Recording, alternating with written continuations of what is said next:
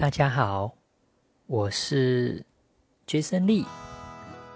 又好久好久没有录音了。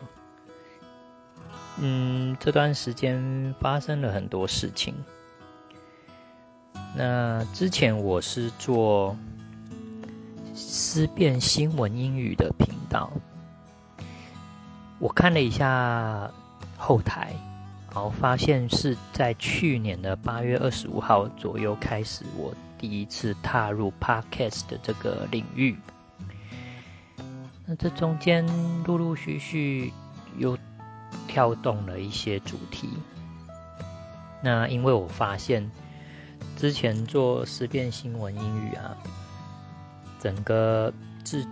整个在录制的成本上是比较花时间，然后。一直没有办法好好找到一个很值得讨论的一些议题，然后因为要用英文来说，所以就会变成我自己还会去琢磨哪些英文字怎么发音，也也也不一定都会发音的正确，所以又又有一段时间又停摆了。那我就在想说，好吧，那我就不要再做那么生硬的一种主题。那最近因为今年开始学习紫微斗数，觉得蛮好玩的。那我也想说，反正如果以一个快乐休闲的角度来看这个 podcast 的频道的话，那我何不做一点自己觉得轻松自在，然后不用不用那么用力。因为我过去从小到大真的是做很多事情，包括读书都很用力。那我现在想一想，真的不需要这样子。所以我今天下定决心，就是重新改变我的 podcast 的频道的主题，我变成比较休闲式的。然后这个新的主题是我的。闲聊室之斗数好好玩嘛？那我比较想要做的就是类似像枕边闲聊聊天啊，我也应该也是不会录太久，因为我觉得现在人应该没有什么耐心听太久的声音这样子。那基本上我会聊一些生活大小事啊，特别是在生活上的一些体悟，或是看到报纸啊。新闻之类的，那会做斗数好好玩这件事情，主要还是来认识自己。我觉得我们人生来这世界上，真的很重要、很重要。第一件事情就是认识自己，因为我们大部分都是有外在有爸爸妈妈第一个家庭团体，然后再来就是学校团体来建构我们的认知，然后我们往往会。要求自己去符合别人的期待，或符合别人想要的样子，而没有真的认识自己。所以，我我们在认识自己的过程中，有有些人会透过尝试做很多事情去探索自己，那有些人则是透过像西洋星座，哦，你是母羊座，你是巨蟹座这种，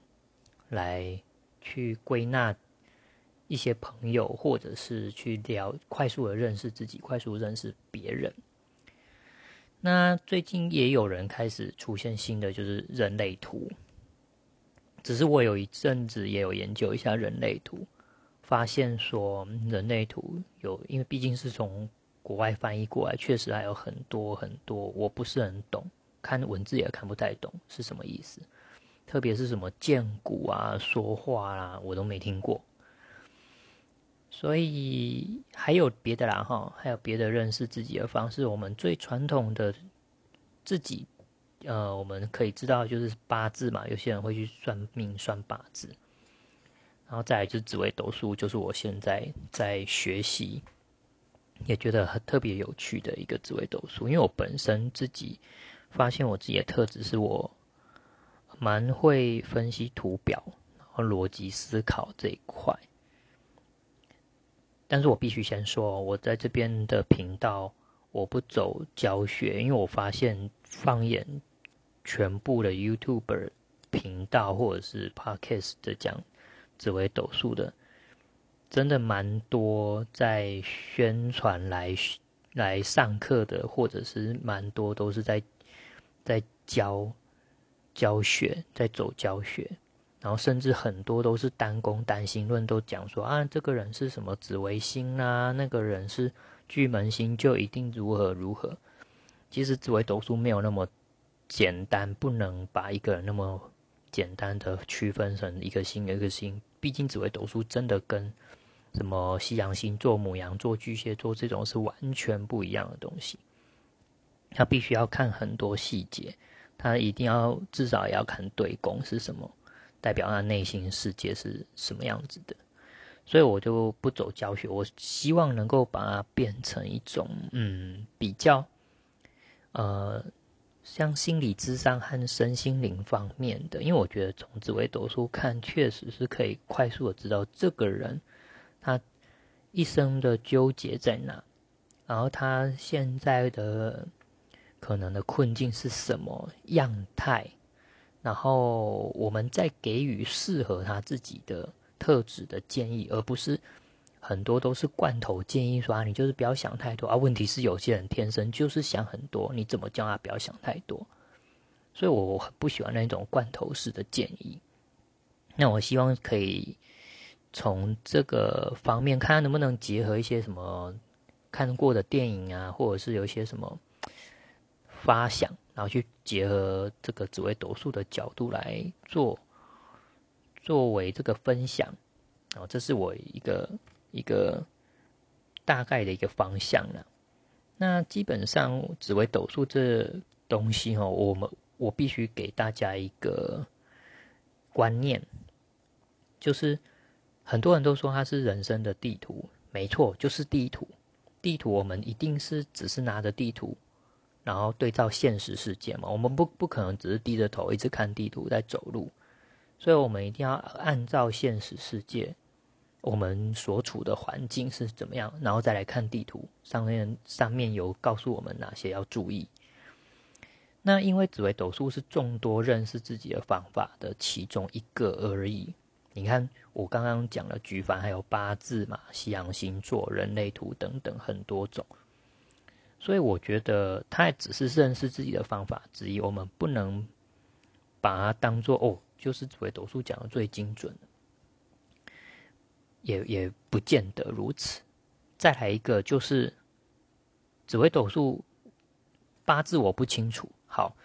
紫微斗数很重要，就是它毕竟是图表，它就是一张图表在那边。那重点是解读的人呢？解读的人他会因为他自己的认知而产生解读上有所误差，这件事情是一定会存在。你去找十个算命老师看同一张命盘，他可能会讲。十种很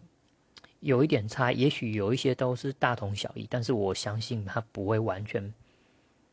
讲的都一样。所以你们会去觉得说啊，算命为什么每个都在讲的都不一定不见得那么相像，就是这个原因，就是跟人那个解读的老师他的认知有关。所以我认为这就是类似像气象报道一样，就是仅供参考啦。像我们。也会觉得气象报道有时候不准啊，比如说像昨天报道说我们这里降雨几率百分之七十八十就都没有下，然后可能有一天报道降雨几率百分之五十或者是百分之四十就下的很大，这样，但我们不会因为说气象报道不准，我们就会觉得它不需要存在，也不会说它就是不科学，它依然是科学，像这个。紫微斗数或八字，它依然是有一个科学规律可循的，它是有一定的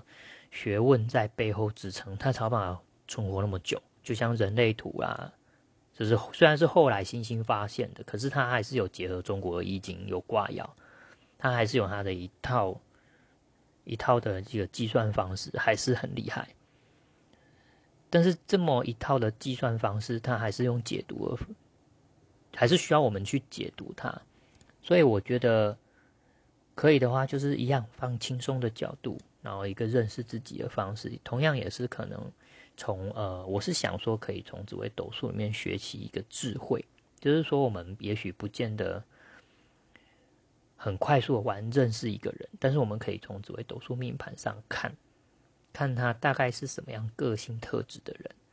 但这里必须很重要注意的是，我很不喜欢有些人就是看到谁的个性是什么，就认定他是什么武曲星啊，他就是巨门星。其实任何星耀都一样，任何星耀都有可能当人家小三，都有可能当流氓。都有可能做任何事情，比如说我们看这次奥运选手那么多选手，